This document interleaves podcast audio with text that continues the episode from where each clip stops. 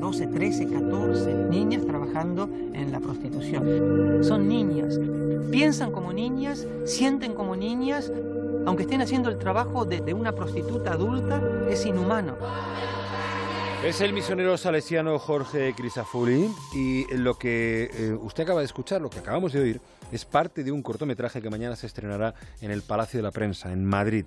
Se titula Love y denuncia la indefensión de centenares de niñas en Sierra Leona, en el continente africano, que se ven obligadas a ejercer la prostitución para poder comer. En el año 2016 este misionero argentino salió a las calles de Freetown, la capital de Sierra Leona, para descubrir que algunas de las chicas maquilladísimas que veía apenas tenían 10 o 12 años. Y como niñas que eran, tenían ganas de jugar y muchos sueños por cumplir.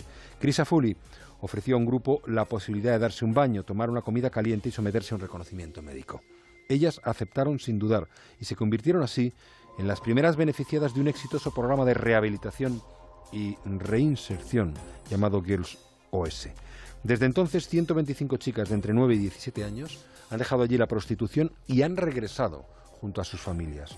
El centro Don Bosco les ha dado además la posibilidad de estudiar y aprender un oficio para que puedan reinsentarse o insertarse en la sociedad. Sierra Leona es uno de los países más pobres del mundo. Una terrible epidemia de ébola sumada a 12 años de guerra civil, dejaron huérfanos y en la calle a miles de niños y niñas que venden su cuerpo para conseguir los dos dólares diarios que necesitan para vivir. El documental Love ha sido dirigido por Raúl de la Fuente y demuestra cómo, rodeadas de un ambiente familiar y seguro, muchas de estas crías tienen hoy la posibilidad de imaginar un futuro lejos de la calle, lejos de la prostitución. No existen cifras exactas, pero se calcula que 223 millones de niños a ver, 223 millones de niños son explotados sexualmente en el mundo.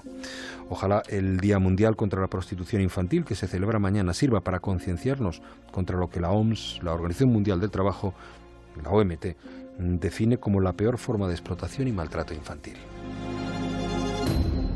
Más de uno. Juan Ramón Lucas.